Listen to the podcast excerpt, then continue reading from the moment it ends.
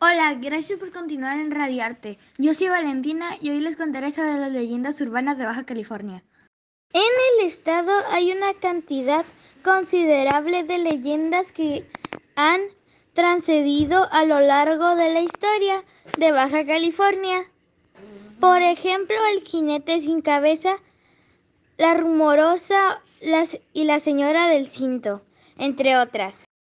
Las leyendas forman parte de la narrativa de la región, pues son consideradas piezas literarias para la construcción del imaginario colectivo.